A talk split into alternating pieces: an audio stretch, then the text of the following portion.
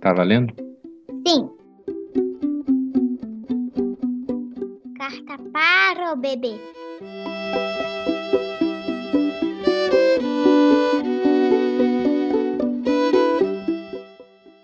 Era o carnaval de 2019 e o casal foi curtir o feriado sozinho na Chapada Diamantina.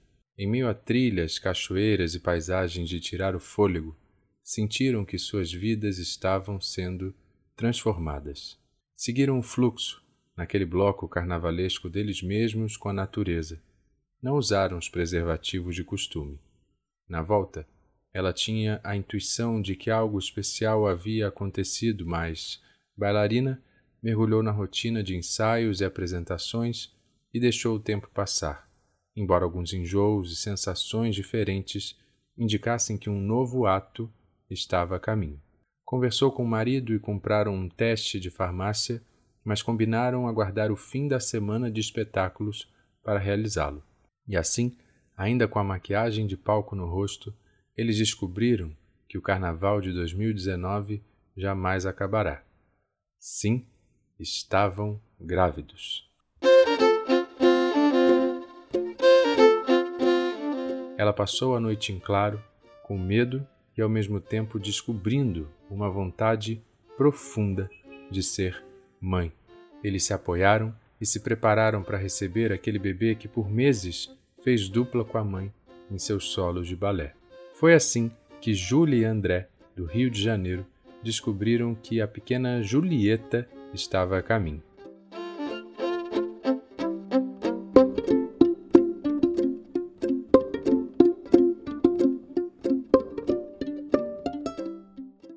Esse podcast é para você que tem uma das missões mais complexas, desafiadoras e gratificantes dessa vida: a missão de ser mãe, a missão de ser pai, de mostrar o mundo para um bebê. Ser pai mudou minha vida profundamente, para melhor.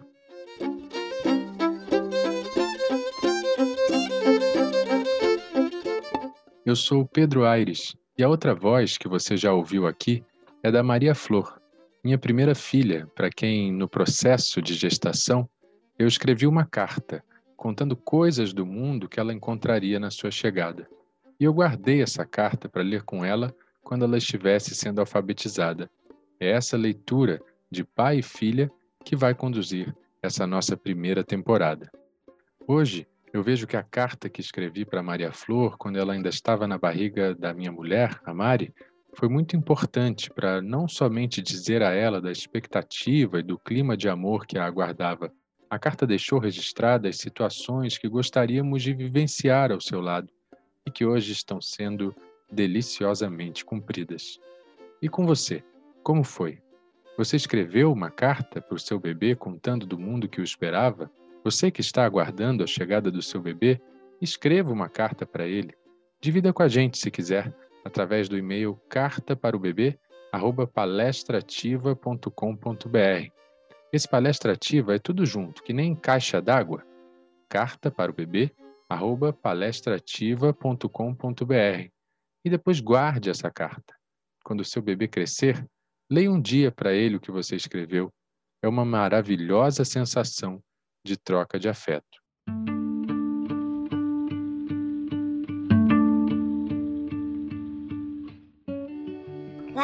Número 3 Oi, bebê. Eu queria te garantir que tudo vai ser perfeito, que vamos conseguir nos antecipar aos seus desafios e impedir que sinta dores ou que sofra por toda a sua vida. Quero prometer que nunca vamos brigar e nem dizer um ao outro coisas que magoem, mas preciso te adiantar uma coisa. Em algum momento eu vou falhar nessas promessas e garantias. E esse será o momento do aprendizado que talvez seja o principal motivo de estarmos aqui aprendermos.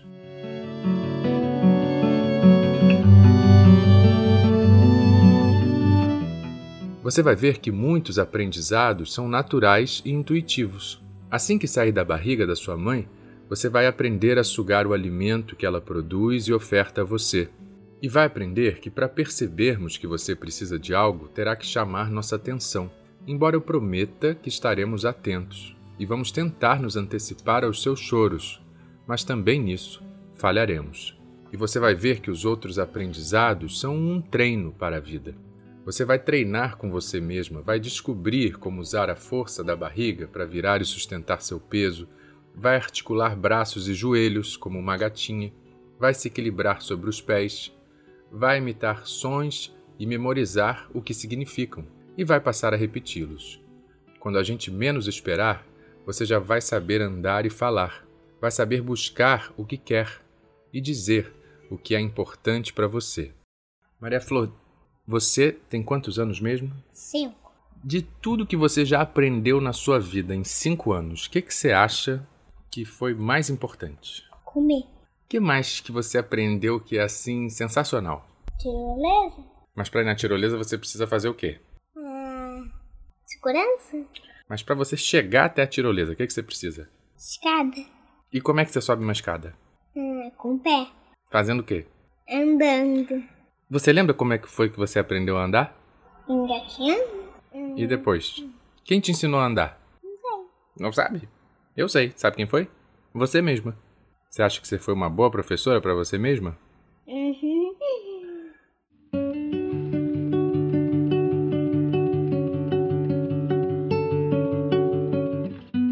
Quando eu digo que vamos falhar, essa pode parecer uma palavra pesada, mas é importante você saber que não vamos acertar sempre, que vamos errar sim. E vamos errar porque existe algum referencial do que é acertar. Cá entre nós, não vamos nos prender muito a esses referenciais, porque nem sempre eles são assim tão certos. Tem uma dica que ajuda nesse entendimento do que fazer a cada situação. É se perguntar: é bom para mim, bom para o outro e bom para a natureza?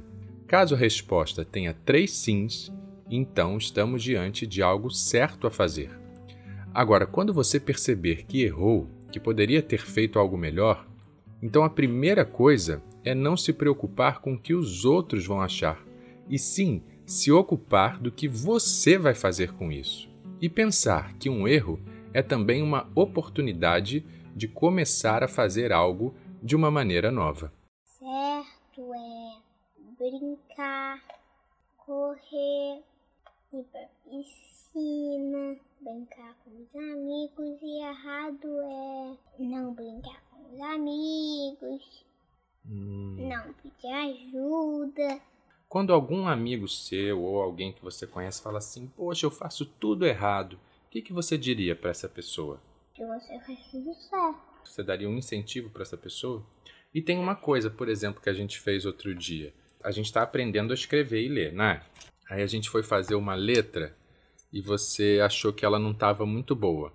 Por exemplo, o papai foi fazer a letra R, mas ficou meio torta. Aí eu pensei assim, poxa, isso está errado. Aí o que, que eu fiz? Eu transformei o R no quê? Uma cabeça, Numa cabeça. E depois um espantalho. num espantalho. Isso quer dizer o quê? Uma coisa que parecia meio errado, mas transformou em outra coisa.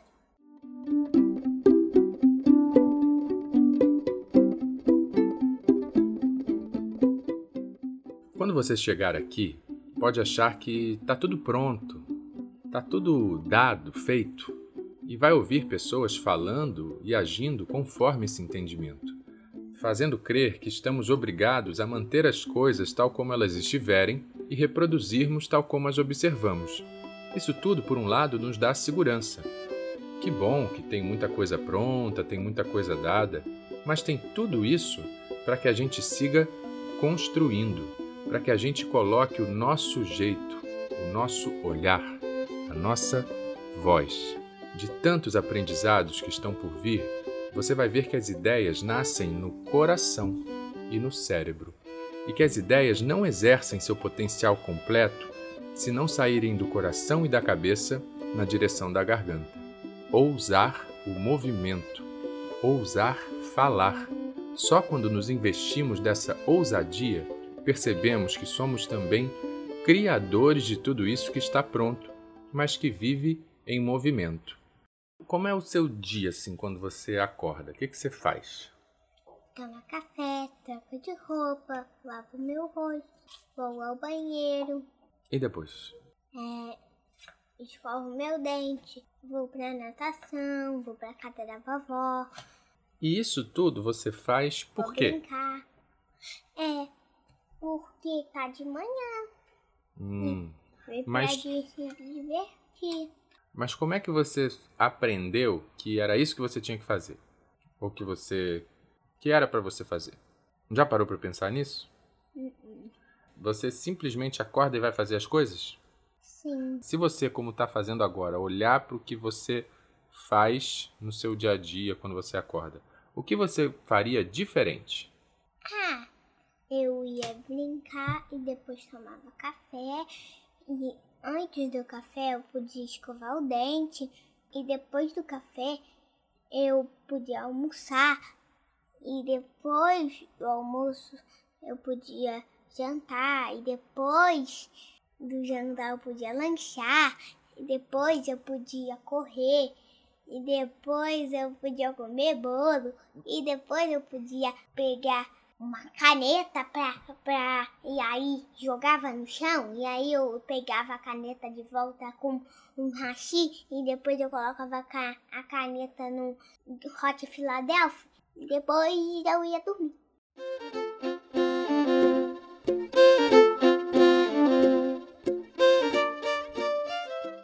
Eu quero te garantir que tudo vai ser perfeito, sim. Que quando você sentir uma dor, a gente vai responder com um movimento que te ajude a reencontrar logo o sorriso, sem deixar de respeitar a sua dor. Que quando a gente brigar, mesmo que a gente se magoe, logo vamos lembrar e honrar a força que nos juntou, o amor. Eu quero te prometer que, mesmo que eu esteja cansado ou cheio de coisas na cabeça, eu vou deixar guardada sempre um pouco da minha energia para a gente fazer uma coisa juntos. É assim que eu quero encerrar a carta de hoje, porque essa talvez seja a melhor forma de lidar com os imprevistos, mas também com o que já prevíamos. Vamos ler aqui, Maria Flor, qual é essa dica? D A N C cedilha A dança C O M I G O dança comigo. Você dança comigo? Sim, A vida toda? sim, Dança comigo a vida toda. É uma boa forma de aproveitar a vida, né? dança comigo a vida toda. Dança? Eu danço. Você dança? Então, que tal naquela sua rotina diferente, que você vai comer várias vezes, botar um pouquinho de dança também? É uma boa? Combinado?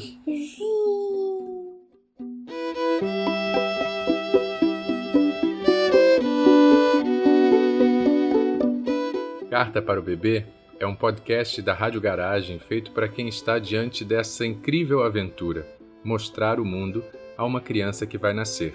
Hoje dedicado a Júlia e André do Rio de Janeiro, que compartilharam com a gente a história da chegada da pequena Julieta.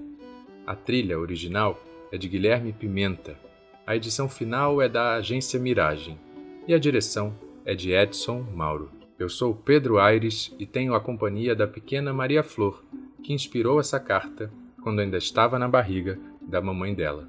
Nós também queremos saber como foi a sua experiência ao descobrir que tinha um bebê a caminho da sua história. Conta pra gente como foi no carta para o bebê palestraativa tudo junto.com.br e começa, se é que já não começou, a escrever a sua carta para o bebê e divida com a gente. E se você conhece alguém que vai gostar de dividir essas histórias amorosas, indica a gente e segue o Carta para o Bebê por aqui e nas redes sociais. Obrigado pela sua companhia e até a próxima Carta para o Bebê.